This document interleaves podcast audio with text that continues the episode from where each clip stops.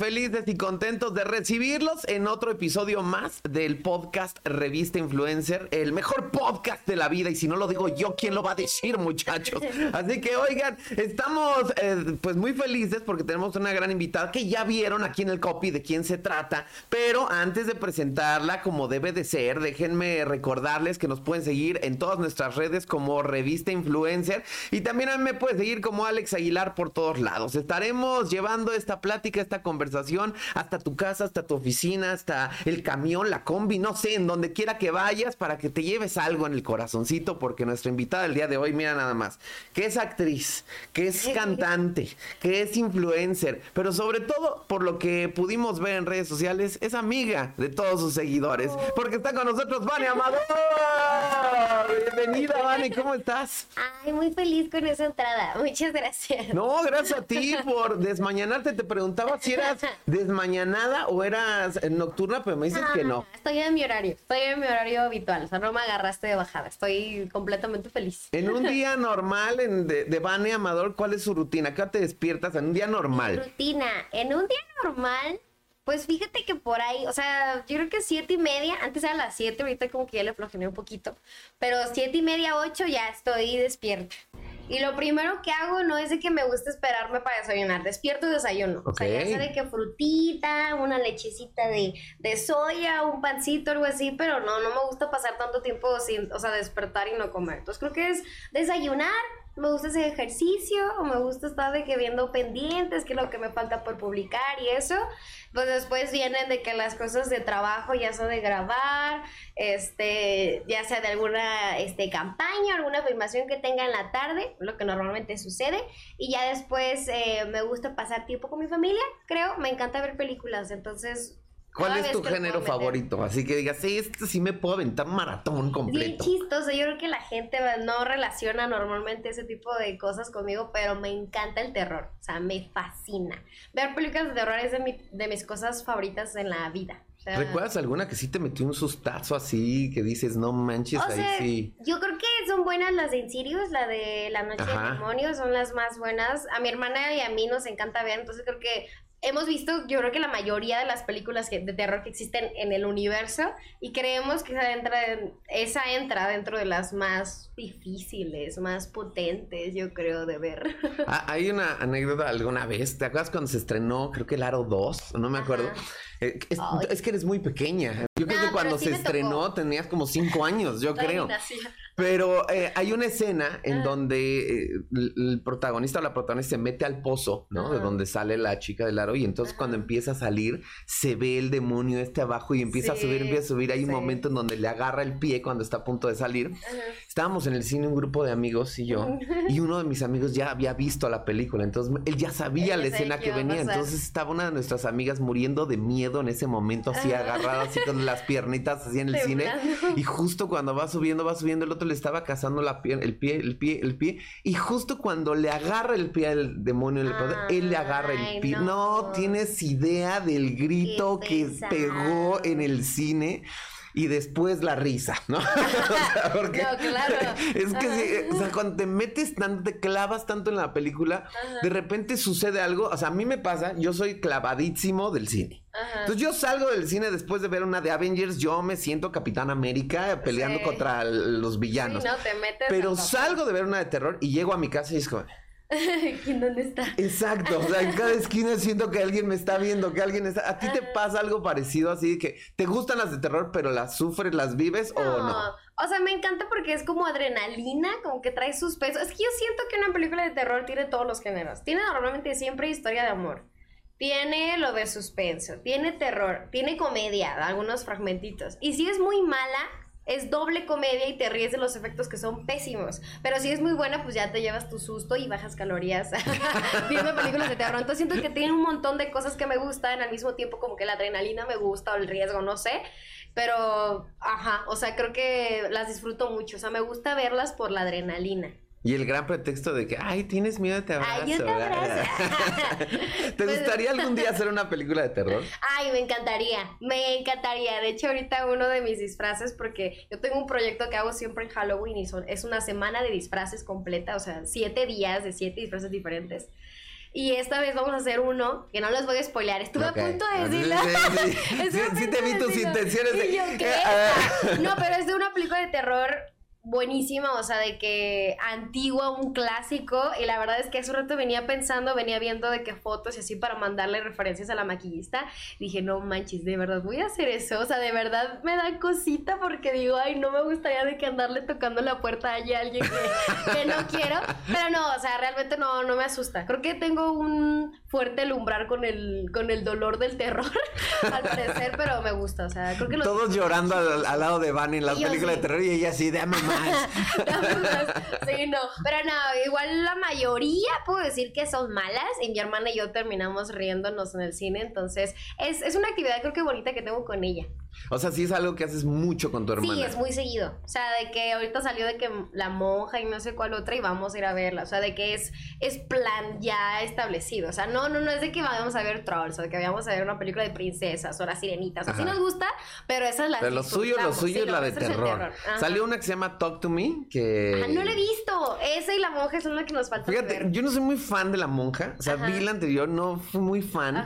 Pero esa de Talk to Me tiene lo suyito, ¿eh? Sí tiene lo suyito sí fue así como un. Ah, sí, dice que es buena. Yo leí varias eh, reseñas y tengo ganas de ir a verla, pero pues todavía no me ha tocado. Es que, a ver, ¿tú crees en ese mundo de los espíritus y que se pueden abrir portales? Ah, sí, yo creo en las energías. Yo creo en todo, que existe absolutamente todo. O sea, traemos absolutamente todo y somos energía y todo lo que está en el mundo es energía. Sí, soy muy de energía. Es que justo esa película trata de eso, ¿no? De, de, esos portales. Sí, ajá. Y que digo sin spoilear y tampoco te, voy a spoilear nada. Para que yo la vea. Pero eh, justo qué pasa cuando, cuando abres un portal, ¿qué puede pasar? ¿No? O sea, esas energías pueden fluir de un lado para el otro y sí se podría convertir en un gran tormento para las personas que lo abren. Entonces, eh, está divertida en el sentido de que es una historia de jóvenes. O sea, es una historia de chavos que están jugando, como, como en mis tiempos jugábamos con la Ouija, ¿no? O sea, eh, ese tipo de cosas y, cómo se puede descontrolar todo y salir de... ¿Sí jugaste la Ouija? Sí, claro, sí, sí, sí, sí, sí, Sale volando No, mira, lo jugamos para una grabación, o sea, para un programa. Ah, ya, ok. Y fue como de ver qué pasa, ¿no? O sea, pero lo hicimos bien en serio, o sea, nos fuimos a una casa abandonada a grabar así de noche, o sea, y, y, como no pasaba nada, tuvimos que truquear cosas, ¿no? Para que la gente dijera, ah, no manches, se movió algo atrás. Y todo, porque no, no pasaba nada. Ah, Entonces sí fue como de, oh, sí. Digo, tampoco quería morirme, ¿no? Pero básicamente sí era como. pero algo, un, chilito para ir para la sí, Sí, exacto. O sea, como que oye, oye, un. Pero bueno, vamos a platicar de ti, Vane, porque ya ahorita ya conocimos esta parte de ti de, terror que no conocíamos. Sí, pero pocas veces lo digo. Pero vamos a hablar, ¿desde cuándo empezaste a trabajar en las redes sociales? Porque es muy jovencita, tienes 20 añitos, o sea, cualquiera diría, esta edad va empezando, pero no, a esta edad ya llevan una trayectoria, o sea, ¿cuándo empezaste, Vani? Pues yo creo que empecé como entre 14 y 15 años a hacer videos como tal, publicarlos. Yo no sabía que era un trabajo, o sea, cero, sabía que ser influencer era, un trabajo, era un trabajo, o sea, yo no sabía, no me imaginaba. A mí me gustó hacer videos porque yo descubrí mi verdadera pasión de la vida, que es la actuación, en la secundaria. O sea, yo me salía de clases para meterme al, al, taller. de teatro, porque era taller, ni siquiera era clase, o sea, no contaba para nada, solamente existía Y yo me salía y de que, profe, por favor, para cualquier sketch, para cualquier cosa que quiera hacer, contémplame a mí, o sea, yo quiero estar, me encantaba teatro, no sé por qué de la nada le agarré un amor, o sea, estar ahí y de que las telitas que tenía en un salón ya era mi vida, o sea, yo no quería salir de ahí todo el día. Y cuando yo llegaba a mi casa y me enseñaron esta aplicación, una amiga que tenía en sexto de primario, o sea, literal, me lo enseñó y me dijo, mira, de que hay chicos guapos, y que los videos están bonitos, no sé qué, ya, ok, la descargué, ¿no?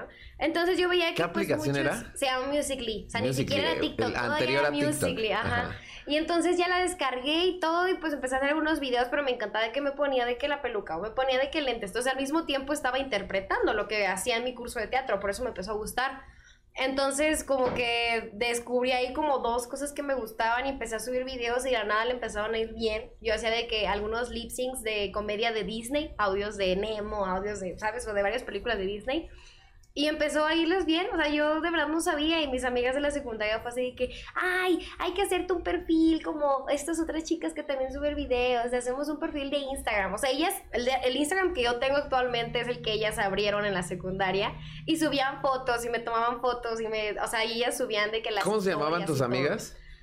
Ay, Oye, parece que fue. Amigas desconocidas de la secundaria de Vane, gracias. Ahora ya tiene casi 3 millones ahí en el perfil que ustedes crearon. Creo que era Emi y Jimena. Uy, tenía mucho que ni siquiera decían los nombres, tiene años, o sea que ni, o sea, no, no, no, no nos hablamos, como que cortamos comunicación, todo bien, pero pues simplemente. Para la vida pasa. Sí. Ajá. Pero sí, lo abrieron y empezaron a subir cosas y ya como que después empecé a subir videos como más constante, como que... ya, veo a Emi Te dije que era yo, te dije que había sido yo la que le abrió el perfil a ahí. y empecé a subir videos porque pues leía comentarios de que, ay, ¿dónde está Vane? Porque yo a veces la desinstalaba, ocupaba mucho espacio en la aplicación, como TikTok ahorita. Yo la desinstalaba y, no, ¿dónde está Vane? ¿Por qué no sube videos? Y yo, ok, creo que a la gente le gusta lo que hago. Entonces empezaba a subir más y más y más y empecé a conocer a otros creadores de contenido. Porque ah. al final los papás son, se, preocupan y yo me pongo, pues digo, yo no tengo hijos, ¿no? Pero si yo tuviera una hija, es como de, no, no, no, a mi hijita no me la toca, ¿no? Entonces como que siempre ese miedo. Sí, o sea, todo empezó porque pues yo llegaba de la secundaria y me encerraba en mi cuarto literal a grabar porque me daba pena, obviamente, que me vieran. Y como que pues ellos sabían que yo me encerraba y grababa y hacía mis cositas, pero yo creo que nada más hasta ahí. Pero empezaron a darse cuenta de qué es lo que estaba sucediendo cuando me empezaron a pedir fotos en la calle de que, ay, tú eres fan y no sé qué. Y así como, ¿qué está pasando? Y yo, sí, ay, me gustan tus videos y así ya.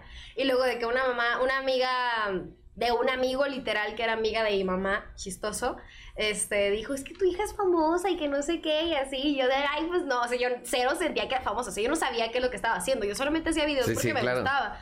Y ya pues de que me empezaron a reconocer y de que conocí a otros creadores de contenido, ya veía que tenía pues números y todo eso, pues me empezaron a invitar a convivencias, a, conocer a gente, de que pues grabar con los fans y todo eso, pero o sea, fue súper raro al principio, o sea, yo estaba así como de, pues, normal en la vida, mis amigos de la secundaria en la plaza y de que nada me pedían fotos, así como de, ¿qué? ¿Qué está pasando?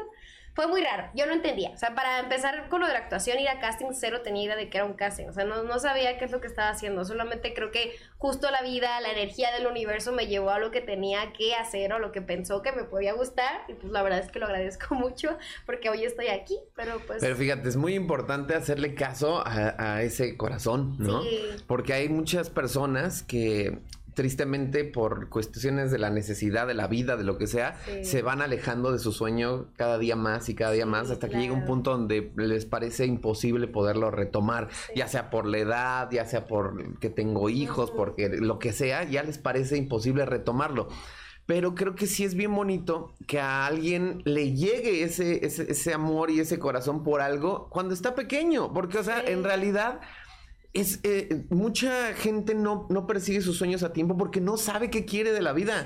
O sea, pasa la vida y de repente es como, ay, a mí me hubiera gustado eso, pero ¿y por qué antes no? O sea, nunca lo descubrimos. Ahorita decías, en sexto de primaria yo me podía hacer videos. Dicen, sexto de primaria. O sea, yo en sexto de primaria me preocupaba por no reprobar, ¿no? Básicamente, y jugar fútbol con mis amigos. O sea, esa era como mi máxima preocupación de la vida. O a ver si Santa Claus me traía un Nintendo, ¿no? O sea, era como, wow, ojalá, no, no obviamente eran otros tiempos, no existía esto de las redes sociales. Pero también, o sea, como que las inquietudes que, se, que van surgiendo, como que normalmente llegan más tarde, a ti te llegan súper chiquita. Sí, la verdad es algo que agradezco un montón, o sea, fue un poquito antes de, de, entrar a la prepa y yo de hecho me sugirió mi profesor de teatro que fue el que le dije llévame a donde tú quieras con la actuación, me encanta, o sea, y él me empezó a mandar a castings con su sobrino que trabajaba en una castinera primer casting que hice me quedé y ya hice como que ¿De qué era tu casting? Es una serie que se llama Los Buchonas, que está en Blim, de hecho la pueden ver si la buscan, y hago flashbacks de una de las buchonas cuando, era niña. En el rancho, fuimos a Hidalgo a grabarlo y así, toda la experiencia me encantó. Entonces yo me quería meter a una prepa de, de arte, algo que tuviera que ver ya encaminado al arte, ¿sabes? Pero mi mamá me dijo, no, métete a una, ya sea de la UNAM o una, o sea, que no sabes qué va a pasar, ¿sabes? Y si a la mitad dices, no, siempre quiero estudiar medicina, o siempre quiero, ¿sabes? Entonces como que ellos todavía dijeron como de, pues tranquila, piénsalo y a ver si sí, pues ya te encaminas. Entonces yo la mitad de día era de que prepa y trabajaba en redes sociales y seguía yendo a castings y di clases en, di clases, este, di algunas como funciones en teatro y todo eso. Entonces, pues siguió siendo ese mi camino. ¿Te acuerdas cuál fue tu primera obra de teatro así que ya te puso nerviosa, que no fuiste Árbol 2, sino ya cuando tuviste el protagónico, así decir, sí, sí, tuve funciones y funciones en teatro en corto.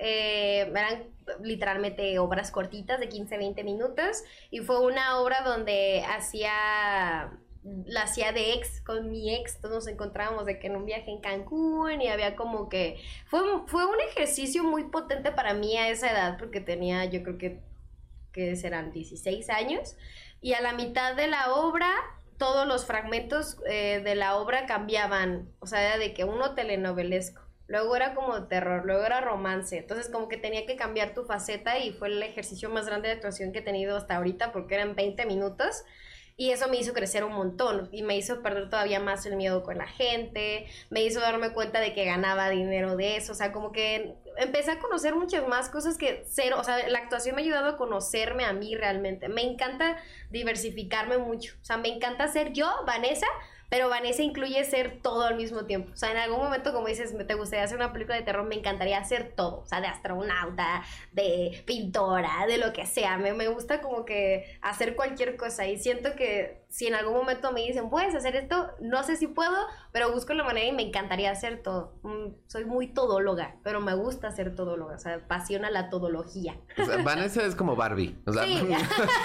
Vane presidente, Vane astronauta, o sea, pero fíjate, está, está bonito para los que no conozcan cómo es la experiencia de teatro en corto, es, es una experiencia muy fuerte cuando la vives como actor, como actriz, porque tienes a la gente muy cerca, o sea, no es no es un teatro convencional en el que tú estás en, un escenario y la gente está en sus butacas, sino está muy inmerso. Entonces tú tienes a la gente aquí muy pegadita, está viendo todo lo que haces, eh, puede sentirte, olerte, respirarte y eso es muy, muy invasivo al mismo tiempo, pero la experiencia también de la actuación también es muy intensa porque tienes uno, dos compañeros máximo, porque es muy pequeño el espacio y, y todo el tiempo estás en ese todo el tiempo está ocurriendo algo, tu concentración tiene que estar a, todo y además se dan muchas funciones en un solo día. O sea, no es como el teatro convencional de una o dos funciones. No, seis, siete funciones en un solo día. Entonces es muy desgastante,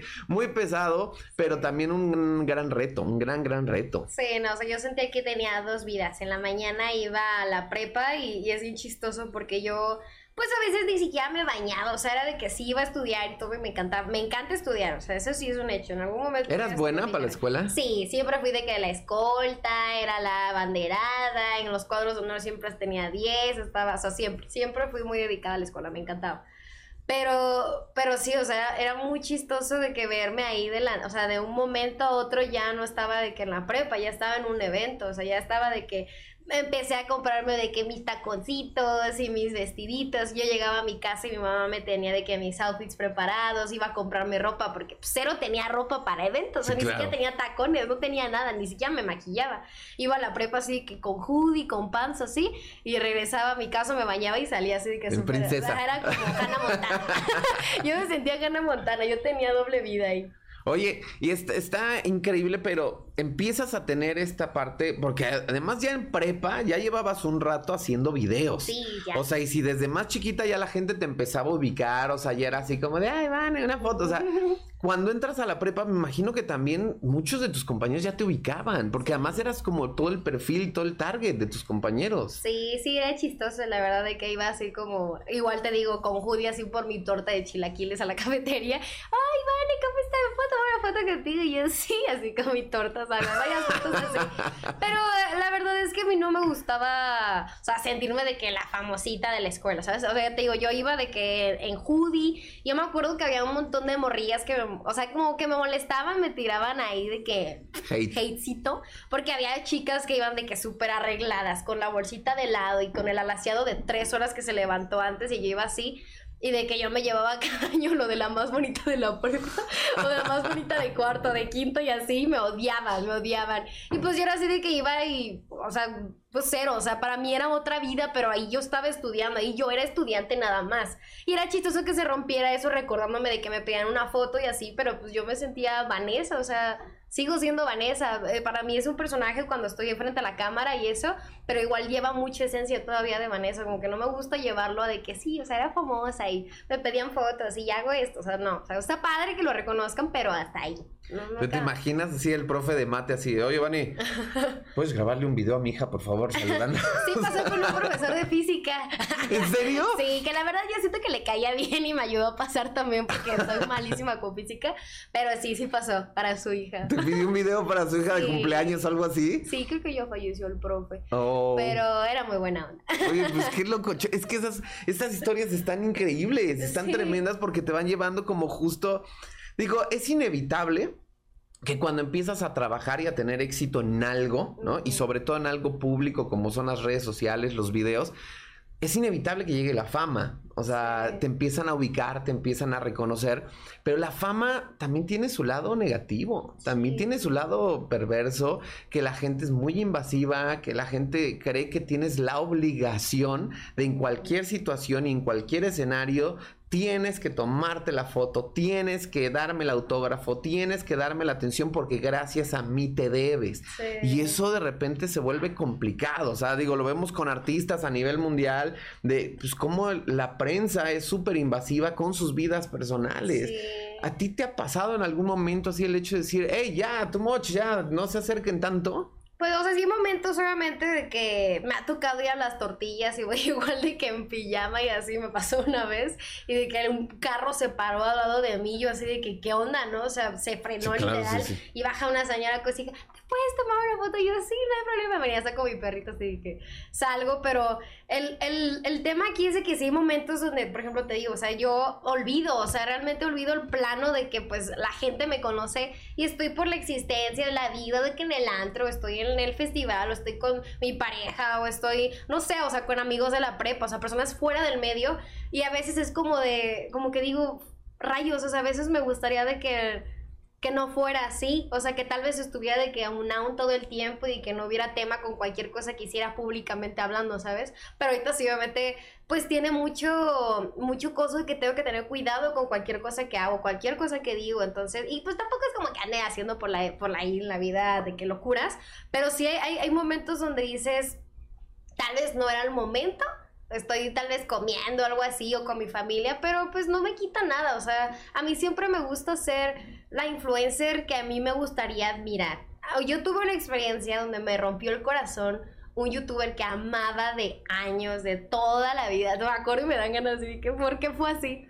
Este, tuve un momento muy feo porque cuando lo conocí fue muy grosero, fue muy payaso. Yo llegué así que, hola, ¿cómo estás? Estaba chiquita, o sea, recién creo que era mi primeros Elliot's Awards, no me acuerdo fue hace años. Y, llegué súper emocionada y, y, fue muy grosero conmigo, fue súper payaso en el video, se ve que es horrible cómo me trata y me rompió el corazón de una manera que fue una ilusión, alguien que yo admiraba de verdad, o sea, veía sus videos, hasta la fecha los sigo viendo a pesar de lo que pasó, pero es como, rayos, yo no quiero ser ese recuerdo horrible para alguien, yo no quiero romper el corazón. Entonces, momento en el que esté con mi familia, con mi abuelita comiendo, en la fiesta, donde sea, pues X, o sea, está padre también conocer a nueva gente, no sabes qué es lo que puede darse con eso. Eh, igual son personas, o sea, todos somos personas. ¿Cuál es la necesidad de también incomodarte con, con una interacción? Si llegan, te dan un abrazo, yo siento que hasta me recargan de la energía, ¿sabes? Siento que es como, ay, como que te recuerdan de que estás haciendo algo bien, o sea, estás llegando a personas y le estás creando un impacto bonito entonces, sí, yo. ¿Quién fue ese youtuber que te rompió el corazón? ¿Quién, fue? ¿Quién fue? ¿Con, qué letra empieza? Eh, ay, qué duro, nunca he hecho yo. Me siento en llamas. Empieza con L. L, L que nos estás viendo, lárgate. No, es que te voy a decir una cosa. Eh, ahora que fue Bitcoin, Estuve haciendo interacción con algunos creadores de contenido, pero también fui con el público, ¿no? A preguntarles qué sienten, todo. Y había un montón de chavitas y chavitos de 15, 16 años que su sueño es convertirse en creadores de contenido, ¿no? Entonces de repente me decían, es que acabo de conocer a, hola, soy Germán, acabo de conocer a Bla, y es como de, wow, y es lo, máximo que me ha pasado en la vida. Entonces yo entiendo que en una situación así, en un evento así, pues sí tienes que saludar a la gente, sí te la pasas bonito y todo. Entiendo que ya en la parte personal sí es cuando dices, ¡ay! Pero en este caso tú estabas en un evento público. O sea, no era como que lo agarraste en una cantina borracho. O sea, o sea eran unos premios este, donde sabes que esto va a suceder y que se porten así. ¡Uy! Sí es fuerte. Sí, no, fue muy duro. Ese día regresé. Pues fue fantástico porque ese día conocí muchísima gente, o sea, creadores que admiraba. Fue mi primer evento de que alfombra donde estaban todos y así de ese momento. Y salí, pues sí, o sea, estaba muy feliz, pero sí llegué a mi casa y cuando le platiqué a mi hermana, porque ambas lo veíamos y mis primas también fue así como de... Y lloré y así, o sea, fue horrible, la verdad sí lo recuerdo muy mal. Y será una cosa que tal vez agradezco a la vida porque es una cosa que tengo muy marcada que de verdad no me gustaría hacer. Por más difícil que sea el momento, ya después salió como que dijeron que él estaba como en momentos de su separación, como que no le estaba pasando tan bien, como que se separó de su esposa, no sé muy bien qué estuvo, pero la verdad es que sí como que digo, creo que no hay un argumento, o sea, no puedes dar como para ser grosero con cualquier persona, ¿no? Justamente un seguidor, con cualquier persona, no hay por qué tengas que ser un grosero, o sea, sin saber qué es lo que está pasando con tu vida, no tienes por qué serlo, entonces como que lo traigo muy marcado, Tal vez fue algo que la vida me dio para que en algún momento, si me pasaba por aquí serlo en algún momento, jamás. Entonces como que creo que es lo que me mantiene humilde. Ahora sí que momentos que me mantienen humilde. momentos que te mantienen humilde con Vani Amador en este episodio de, Revista Influencer. Oye, pues está bien, ¿eh? Estamos aprendiendo a ser humildes, muchachos. Es que está increíble que cuando te sucede una situación así, lo veas como una experiencia de aprendizaje y no como algo negativo que, de verdad te afecte, ¿no? O sea, dices, sí, sí dolió y hasta lloré, pero eso me, me, ha motivado a decir, yo no voy a repetir esos errores. Y por ahí hay un dicho que dice, eh, la mejor manera de desilusionarte de un ídolo es conocerlo. Sí. Entonces, eh, es fuerte. A mí me pasó con Omar Chaparro, fíjate. O sea, yo cuando empezaba eh, en, en, mi carrera, ah, yo estudié periodismo, comunicación, cuando empezaba pues había un casting para Televisa para entrar como reportero y entonces te pedían hacer un reportaje. Entonces yo en ese momento hacía mis prácticas en, en Televisa Radio, ahora Radiopolis, y ahí tenía él un programa de radio que se llamaba Ya Párate.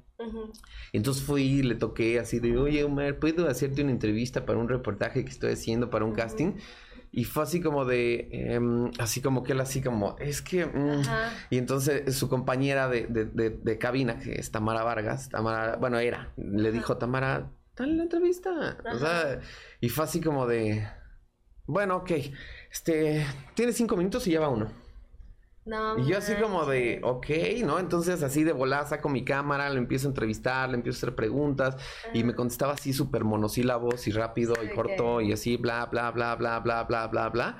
Y entonces pues termino la entrevista yo así como, ah, pues gracias Omar, no sé qué. Y entonces volteo, le digo, oye Tamara, ¿me regalas tú también una entrevista? Y ella, sí, claro. Y ella lindísima, increíble. Y Omar se voltea y me dice, tú querías una entrevista con Omar Chaparro, ya la tuviste. Y así como de, sí, y ahora quiero una con Tamara, ¿se puede? Y Tamara fue así, sí, claro, sin problema. Y Omar, no, es que ya estamos ocupados. Y entonces yo así sentía así su vibra así súper pesada, súper gandalla. Y la verdad sí me valió y entrevisté a Tamara y Tamara súper, súper, súper linda, súper buena onda. Terminó la entrevista con Tamara y como que ahí Omar ya cambió y entonces fue por una calcomanía ahí de su club que se llama Bros Club y me regaló una calcomanía y me dijo así como de, volteó con Tamara y le dijo, ok, lo estoy tratando de arreglar, ¿no? Y como que se dio cuenta que no fue muy amable y como que medio quiso platicar tantito y de repente fue así como de, bueno, ya estamos ocupados, ya, y yo así como, ok, gracias, con permiso. Ya me salí, me fui. Y fue así como una experiencia que sí te quedas así como de, ¿qué pasó? ¿No? O sea, si este cuate yo lo admiraba y los personajes y que se me hacía súper divertido y chistoso y, y, te, y te rompe mucho eso. Pero justo también te motiva a decir, no me gustaría yo regalarle una mala experiencia a nadie, ¿no? O sea, es más, yo cometo el error, porque sí sé que puede ser un error, de contestar DMs. Y entonces le das esa puerta a la gente ah, para que te esté escribiendo y escribiendo y escribiendo. Y si por alguna razón ya no les contestaste, puta, te empiezan a escribir. ¿Y por qué ya no me contestas? Ya se te subió y eres unos. Y es como de. o sea por un mensaje que no te contesté, ya soy lo peor del mundo. Entonces, eso es complicado. Yo sé que la gente te quiere mucho, porque ahorita, ahorita vamos a tener una dinámica de las preguntas que hace el público, pero de verdad, o sea, veo los comentarios que te hacen, veo la, y es como, la gente de verdad le inspiras mucho, le inspiras cosas muy positivas. O sea, una de las preguntas que más se repite y que evidentemente ya vamos a quemar en este momento que es del público es, ¿cómo le haces para mantenerte siempre tan positiva, para ser un ejemplo tan positivo en la gente? Wow. Es, es, difícil de contestar esa pregunta porque generalmente se me conoce así, o sea, muy altanera, grito todo el tiempo en mi casa, ando arriba abajo, siempre estoy sonriendo, me encanta ser feliz, o sea, creo que mientras más positiva pueda en la vida, aunque esté así de que derrumbada, siempre hay una cabecita de vana de que ok, pero va a pasar. o sea, esto vas a estar bien. O sea, siempre hay una, una vocecita dentro de mí, siempre hay una parte de mí que siempre se mantiene viva y siento que es muy amarilla, de que trae siempre lo bueno. Dice mamá que a veces tengo mucha suerte para las cosas, pero creo que yo trato de jalarlo así lo, lo mejor que puedo para mí. O sea, siempre busco las mejores versiones de lo peor que puede pasar. Hasta cuando llego tarde, lo que sea, como que siempre estoy muy positiva. O sea, siempre me mantengo en ese estado. ¿Y cómo le hago? La verdad es que yo no sé.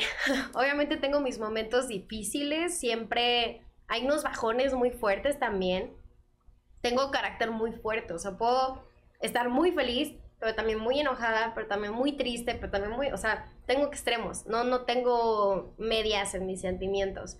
Entonces, creo que a veces es difícil de manejar, pero sí también tomo terapia, me encanta de que compartir lo más positivo porque quisiera que fuera como cuando entren a mi perfil o a mis videos, que sea un espacio donde se sientan en confianza, donde sea de que tranquilidad, no se sientan ni juzgados, ni con ganas de compararse con los demás, o sea, cosas que yo como ser humano me pasan afuera, no me gustaría que la gente sintiera eso con mi perfil, o sea, me gusta compartir lo más natural posible, o sea, si estoy en pijama, en pijama, si estoy desmaquillada, desmaquillada, si tengo de que 80 granitos con 80 granitos, o sea, no me gusta la falsedad realmente, o sea, sí comparto mi contenido feliz, pero también me ha abierto a compartir mi contenido cuando no la estoy pasando tan bien, porque es normal, somos humanos, entonces creo que el, el, tratar de ser orgánica y compartir lo más humanamente posible que soy es lo que la gente recibe con buena energía, lo que ve y siente que sí llega a lo que quiero transmitir, ¿sabes? Entonces, siento que a pesar de que estos años no me he metido de que polémicas o nunca he sido de que estar de que metando madres por ahí o de que peleándome con algún otro influencer, siento que han, recibido bien el mensaje que yo he querido comunicarles por lo natural, ¿sabes? Creo que, creo que es eso, pero, pero sí, no crean que todo el tiempo estoy sonriendo. La mayor parte del tiempo sí, pero no todo. Soy muy corajuda también. me enojo muy rápido. ¿Qué te hace enojar? ¿Qué me hace enojar? A que la gente llegue tarde, por ejemplo. Odio que la gente llegue tarde, pero yo sí puedo llegar tarde. Es una incoherencia enorme en mi vida, pero no me gusta estar esperando. Eh, eso, yo creo que tampoco. Otra cosa que me hace enojar, bien, nomás me acuerdo y me hace coraje que no me contesten las llamadas. O sea, por ejemplo, con mi mamá me pasa un montón que le marco y le marco y todo el tiempo saca el celular, a veces ahí lo tiene al lado y, ay, es que no escuché y así, así, ok, mamá. Este, te decía, pero me hace el enojo. mi hermano igual jamás me contesta. Este, con mi novio no, porque sabe que si no me contesta hay problemas. con él sí no pasa. Pero sí creo que es algo que me enoja mucho que no me contesten y no comer. Sino cómo me convierto, o sea, empiezo a sentir cómo se me va subiendo el demonio hasta la cabeza y ya soy fuego nada más. Hay un meme de Mila Kunis con Ashton Kutcher eh, que están en un restaurante y se le ve a ella cara de enojada, ¿sí? Y entonces le ponen el meme así, la cara de Ashton así de ¿qué tienes? Y de repente corte a, la siguiente imagen ya está comiendo y ella toda de buenas. Tenía hambre, ¿no? o sea, eso es todo, pero sí, ah, sí pasa. ¿Cuál es la comida del día? Porque hay una en particular que es la que más de malas te puede poner si no la consumes. Eh, te digo, es muy importante el desayuno, pero creo que si no como a tiempos, hay que 3, 4 por ahí, ya son las 6, 7, ya soy un demonio. Ceno no, no me, nunca me he acostumbrado a cenar desde chiquita, siempre era de que desayuno, almuerzo, comida. Es chistoso porque la gente dice, yo desayuno, como y ceno, pero yo no ceno comida. O sea, si llego a cenar es de que una manzana o fruta, o, pero antes, ¿sabes? No de que a punto de dormir, no me gusta dormirme llena. Entonces yo creo que la comida sería la principal, que si no está su hora, ya bailo todo. tronó todo. ahí se te conviertes así, sale She-Hulk ahí. sí, la verdad es que no sé por qué, o sea, yo creo que se juntó, bueno, dicen mis papás que se juntó el carácter feo de mi mamá y el de mi papá y me lo echaron los dos a mí de que una mezcla, pero sí, tengo carácter. también hay cosas positivas, ¿eh, muchachos? Oye, vamos con las preguntas del público, si te parece. Es, muy, es muy rápido, yo te voy a hacer las preguntas. Si tú no quieres contestar alguna, dices paso. Si sí quieres contestarla, nada más dices así lo primero que se te ocurra, no es tan profunda. ¿Qué te motivó a crear contenido en internet? Ah, pues eh, no sé, yo creo que la actuación, tal vez. Los videos bonitos, creo que fue eso. O sea, literalmente soy muy visual, entonces lo que veía lo trataba de recrear. ¿Cómo venciste las críticas e inseguridades al hacer contenido? Ay, eso fue bien chistoso porque me tocó justo en la mera pubertad, o sea, creciendo en la adolescencia, de que, ay, te ves gorda, no sé qué, y así, yo, ¿qué? ¿De verdad? Pues yo creo que escuchándolo, o sea, sí realmente leyéndolos, no haciendo caso omiso, porque eso creo que al final no funciona. Creo que sí ya me armé de callo, pero por leerlos, por escucharlos y decir, ok, ¿Qué voy a obtener de esto? Ah, se vio horrible el fondo. Ok, bueno, sí, tal vez tenga un poco de desastre, lo puedo ah, arreglar y tal vez se ve mejor. O sea, como que agarrar la crítica, pero para hacerlo constructivo. Creo que fue eso, como que agarrar nada más lo que me va a hacer crecer y lo que no. Pues. Perdón, la primera pregunta fue de Sweet Sophie, la segunda de Jackie 20, la tercera, eh, no es pregunta, eh, Alexandre Mariano, 194, dice Guten Tag, Guten Tag Ignen. ¿Hablas alemán? ¿Te gusta el alemán? Eh, nada, tomé clases de que tal vez dos meses, pero sé decir Vigetzia. Ay, ¿qué significa? Ah, muy bien. Yo solo sé decir Guten Tag Ramón, porque es el título de una película. sí, es cierto. eh, está, no, Auf Wiedersehen también, ¿no? Eso sí, no sé qué sea. Eh, pues es como adiós, no bye. Eh, ¿Qué le dirías, dice Karuman Cera, qué le dirías a Vane de hace unos años que empezaba con todo esto de las redes? Ay, pues que siga haciendo lo que le gusta. O sea, si en otro universo alterno estás haciendo lo que te gusta y no es esto, hazlo. Lo que sea que te gusta, hazlo, Manny. Siempre hazlo. Sweet Sophie también preguntó, ¿cuál es tu peor ex? Ay, qué chistoso. Em, ah, es uno que empieza con A. a, la verdad. a la burger, no sabemos cuál. Eh, HS-Ali91, ¿cuál es tu hobby favorito? Mi hobby favorito, ver películas. Ir al cine, me encanta. Ya sea en casa o en el cine. Ver pelis, me encanta el cine. Increíble. Noventas Bicho dice, ¿cuándo vienes a Monterrey? pues cuando me invite, pero la verdad es que es una ciudad que me gusta mucho. Apenas fui a tomar una certificación, pero quiero ir porque tal vez me hago en el cabello. Mamalón. Ahí hay un, Sobres. Hay un estilista que me encanta su perfil y como que ando viendo por ahí, como que me están dando las ganas de ir a Monterrey. Pero me encanta. Monterrey creo que es mi segunda ciudad favorita de, de, México. Con todo y su calor. Sí. Sí, porque su calor es. Pero me gusta el calor, fíjate. No, pero oye, es. Bueno, ya es 40 grados, o sea. Es seco, es seco. Sí, sí, sí. eh, dice Noventas Bicho, ¿tú compones tu música o te gustaría llegar a hacerlo? Em, pues justamente qué bueno que lo preguntas, voy a sacar un EP el próximo año, va a estar lleno de música. Cada que no se lo esperen va a haber una canción nueva y todas esas canciones que van a salir son composiciones de su servidora. Todas esas cosas son notitas que yo escribí, son escritos, son pensamientos. Entonces sí, ya voy a estar como cantautora a partir de meses, de nada. Ya de nada, ya a la vuelta de la esquina. Y justo eh, relacionado a la música, te preguntan si harás concierto en Monterrey o en Ciudad de México, si se viene álbum y que en qué te inspiras para la música. Nada, les digo, se viene un EP, aún no hay de qué idea de alguna presentación, apenas hay que sacar el EP, apenas hay que tener las canciones, pero, este, ojalá, ¿no? Ojalá sean pronto, de que ya esté abriendo conciertos o de que ya sea en algún festival. Se viene mi EP, iniciamos literalmente enero con, con el primer sencillo, entonces ya es de que nada, o sea, ya es de decir que también bien emocionada. Ya terminamos de hacer las cines de composición, ya las andamos preparando igual de que con su coreografía y así. ¡Ay! ¡Ups! Con, con su coreografía, así para que ya me vean ahí y rolando con las nuevas canciones. Increíble. Oye, a ver, justo hablando de la música, ¿cómo llega la música a tu vida? O sea, porque por ahí vi que la gente te pedía, o sea, que cantaras, que cantas, pero tú ya te dedicaba, te gustaba, te nació, porque sé que traes todo el rollo artístico, pero ¿de dónde surgió? Cualquier arte que tiene que ver con arte me gusta. Cualquier actividad que tiene que ver con arte me gusta. O sea, eh, creo que sí, crecí con eso, con el dibujo, con la actuación, con la cantada.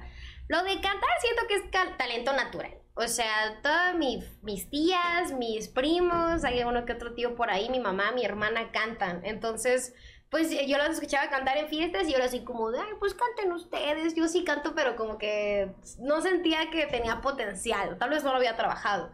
Ya después estudiándolo, ya dedicándome a clases de canto, de expresión corporal, de piano y de todo, me di cuenta de que canto muy bonito y que sí me gustaba cómo cantaba. Pero bueno, eso fue después. Em, durante todo este tiempo que llevo haciendo contenido, empecé a subir algunos que otros covers por ahí, entonces la gente sí sabía que a mí me gustaba cantar. Y luego un amigo que se llama Elian Evans, me invitó a hacer su versión acústica de una canción. hicimos el video y todos algo de que me cereando y así, súper bonito el video. Y la verdad es que la gente lo recibió bien bonito, le gustó mucho la canción, les gustó mucho mi voz y decía, ay, pues ya sube algún sencillo, saca tu música y así. Y pues ya de ahí fue cuando se buscó el deal con Universal y sacamos estos tres sencillos que fue el año pasado. Pero ahorita ya no estoy con Universal, ya estoy como artista independiente, ya con mi propio proyecto y ya van a salir todavía más canciones. Pero Fíjate que nunca me imaginé ser cantante. Ahora sí que entré en un dilema, como dice Ana Paola. En alguna entrevista también la vi que dijo, oye, yo no sé si soy la, actriz que canta o la cantante que actúa. Entonces dije, ¿qué? ¿Qué soy yo? O sea, cualquiera de las dos cosas me encantaría unirlas, de que imagínate en teatro musical o no sé, o sea, me encantaría de que hacer match. O sea, siento que te hace un artista todavía más, más completa el hecho de saber cantar y actuar y así. Entonces, pues sí, yo creo que así fue como llegó también, creo que la vida me lo puso así de que, pues también te va a tocar cantar, ¿sabes? Y yo lo tomé y son cosas que se han adaptado a mi vida y aquí estoy, o sea, me gusta y ahora promocionando música. Ay, que de hecho esta, esta parte hemos visto en tus videos musicales que le meten ahí producción o sea, sí. Sí, sí, es una historia, no es nada más así como de, ah, ya salí, ya sí, sí. Y además, eh, justo buscando información tuya en internet, o sea, en, en, en, de noticias, una de las noticias que me llamó la atención era que se repetía en varias ocasiones, era, Vane Amador sorprende con blusa transparente. Ah. Y yo dije, ¿qué? Y era así como, creo que era de un videoclip musical o algo que hiciste en donde sí traes como una blusa transparente. Pero, o sea, eran como 25 notas iguales. O sea, era como de, ok, esta ya la vi, ok, este, lo mismo, lo mismo, o sea, era como de, bueno, o sea, entiendo que eres como pues, muy chiquita y tienes como otra onda como mucho más cute, más, y de repente, pues como que salieras con una blusa transparente fue como la super noticia. ¿Era también de un videoclip musical? No, eso fue de, realmente fue una sesión de fotos donde usé como una tipo red y tenía unos eh, como cubrepezones, pero eran transparentes. Entonces eran del mismo color de la piel, entonces se veía, no se veía nada, no se veía división, no era de que la florecita, no, o sea, no se veía. De hecho, apenas subí unas fotos con un vestido parecido, igual con los mismos, y de que con un calzoncito igual fue así de que, ¿qué? 100 mil likes la foto, esa la sensación. Pero te digo, o sea, a mí me encanta así, me conocen porque soy muy cute y así de que, sí, y, colores claritos, lo que tú quieras, pero me encanta hacer cualquier cosa. O sea, si me piden fotos de que, ay, vamos a hacer unas ochenteras, me he visto de ochenta, ay, que hacer una super dark, una super dark. Entonces, no, no, como que me atrevo a hacer cualquier cosa, ¿sabes? Como que no me da cosita y mamá encantada con las fotos. O sea, por ejemplo, justo eso, si en un personaje, en alguna serie, película, te, te propusieran hacer un desnudo, ¿Lo aceptarías? Por amor al sí.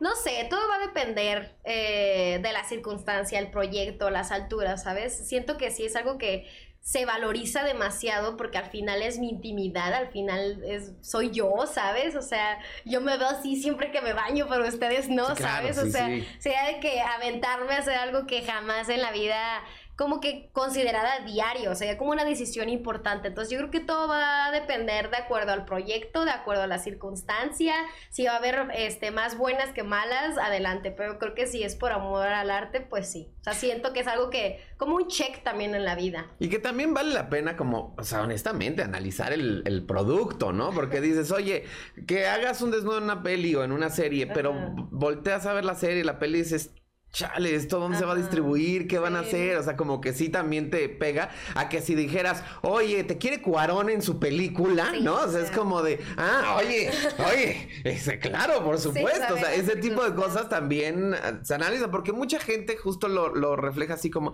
depende si está justificado o no, pero también creo que tiene mucho que ver el proyecto. O sea... Sí Porque igual a lo mejor puede estar sin justificar, pero es un gran proyecto que dices, es que esto lo va a ver medio mundo. O sea, y, te conviene estar en un proyecto así. ¿Qué analizas tú para estar en un proyecto? O con una pues, marca.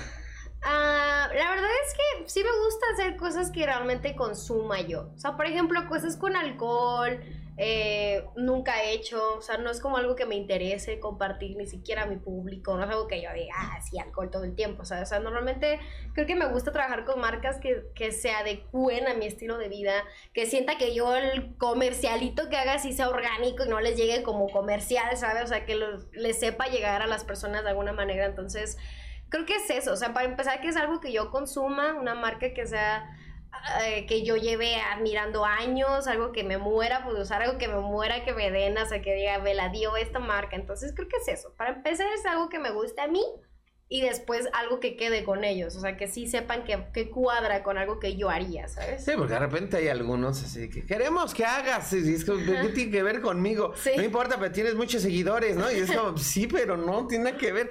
Oye, vamos al momento oscuro porque se nos está acabando el tiempo. Oh my God. El Dark Side. Eh, es una pregunta, si tú no la quieres responder, está bien. Si la contestas, te puedes abrir todo lo que quieras o limitarte lo que tú quieras. ¿Ha habido algún momento triste, enojada, frustrante, muy, muy oscuro de tu vida? Así que digas, me sentía muy mal, terriblemente ah. mal, pero que tuve que fingir que estaba bien. Sí, la verdad es que eh, lo tengo muy marcado porque fue el año pasado sí tuve un bajón muy grande, o sea, recuerdo de que hasta me acosté así en el pisito a llorar. Tengo un fragmento que grabé ese día porque dije, yo me voy a ver increíble en unos meses, o sea, yo sé que esto lo voy a recordar como ahorita lo estoy recordando, pero cuando ya esté grabando el otro fragmento feliz en la playa, superada, eh, no sé, enamorada de la vida, lo que sea, ¿sabes? Y, no tiene mucho donde sí siento que llegué un bajón feo, sentí que todo estaba nublándose en general. Eh, no se dio una, eh, una oportunidad de trabajo, como que se terminó ahí, hubo un cierre eh, que yo la verdad no me esperaba, o sea, yo la verdad fue algo muy drástico en mi vida, siento que entré en depresión y me costó mucho salir de eso, pero me empecé a mover, o sea, fue así de que estaba triste así llorando, pero buscando ya qué más iba a hacer, ¿sabes? A con quién iba a hablar, con qué contacto iba a empezar. O sea, eso es lo que me gusta de mí, o es lo que me gustó mucho también de ese momento, que sí lo sufrí, o sea, yo lo sentí. Tenía que sentirlo para poder de ahí saltar, dar como el empujón del piso. Yo sabía que eso tenía que pasar, entonces lo sufrí, lo sentí, lo lloré, lo berré horrible pero ya cuando, o sea, literalmente estaba así y viendo qué iba a hacer. Entonces creo que es algo que, que, admiro mucho de este año. El año pasado como que se juntó un poquito.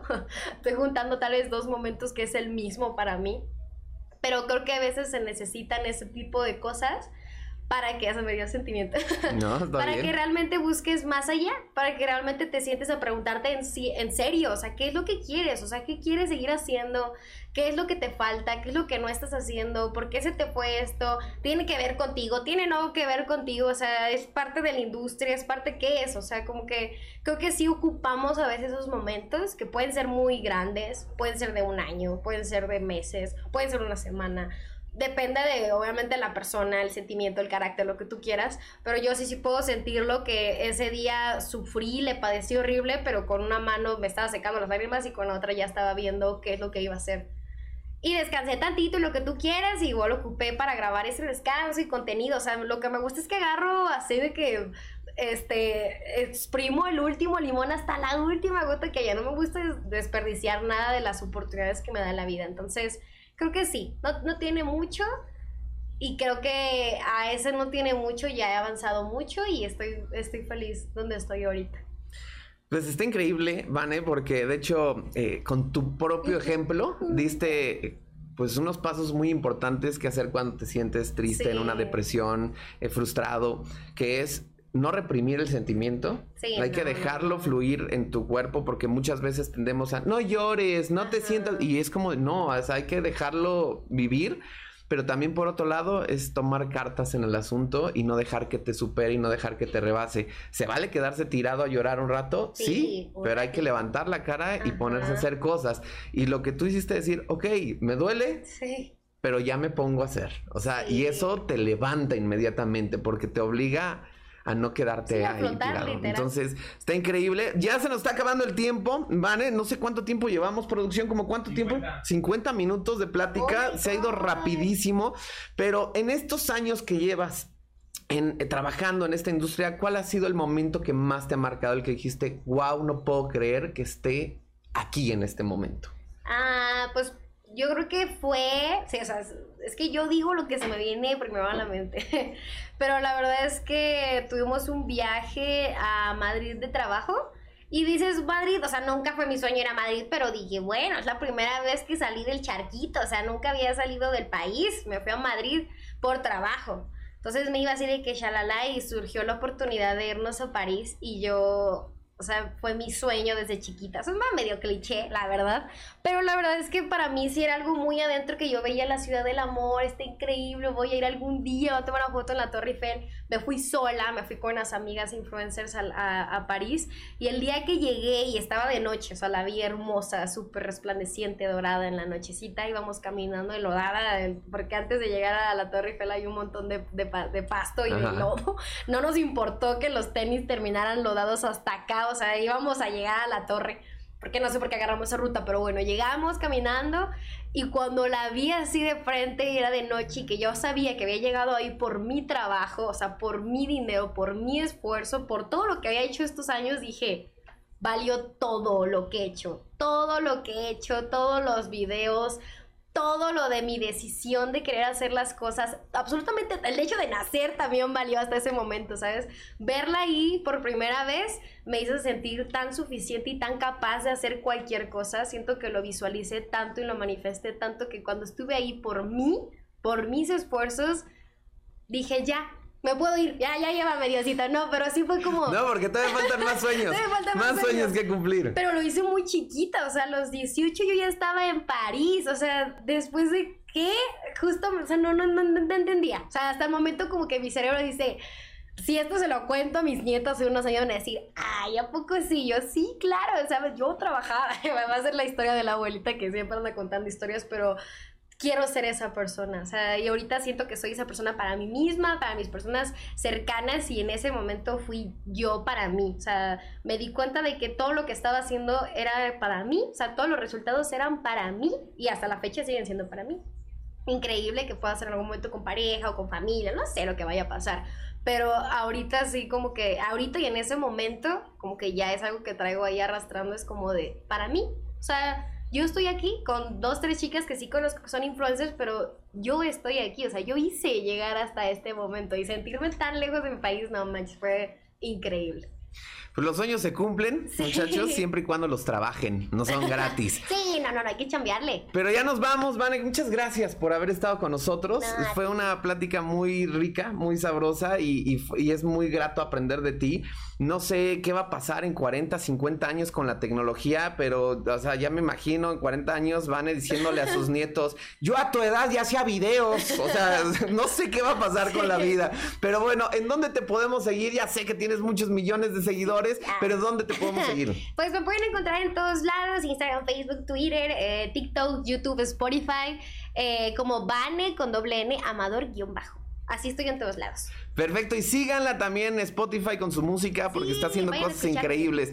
Y bueno, muchachos, recuerden seguirnos en todos lados como Revista Influencer. Yo soy Alex Aguilar, ha sido una verdadera pues, satisfacción estar con todos ustedes y además pues aprender tanto de una chica tan emprendedora, tan fuerte, tan motivada, tan divertida, pero sobre todo que transmite tanta paz y tantas cosas bonitas. Así que gracias a todos los que estuvieron conectados en vivo, en YouTube, en Twitch, en Facebook y gracias también a los que nos hacen el favor de sintonizarnos todos los días por cualquier red. Así que bueno, yo soy Alex Aguilar, síguenos por todos lados como revista influencer y espero que hayas aprendido tanto como yo porque hoy nos llevamos una gran lección. Hasta la próxima. Bye, gracias.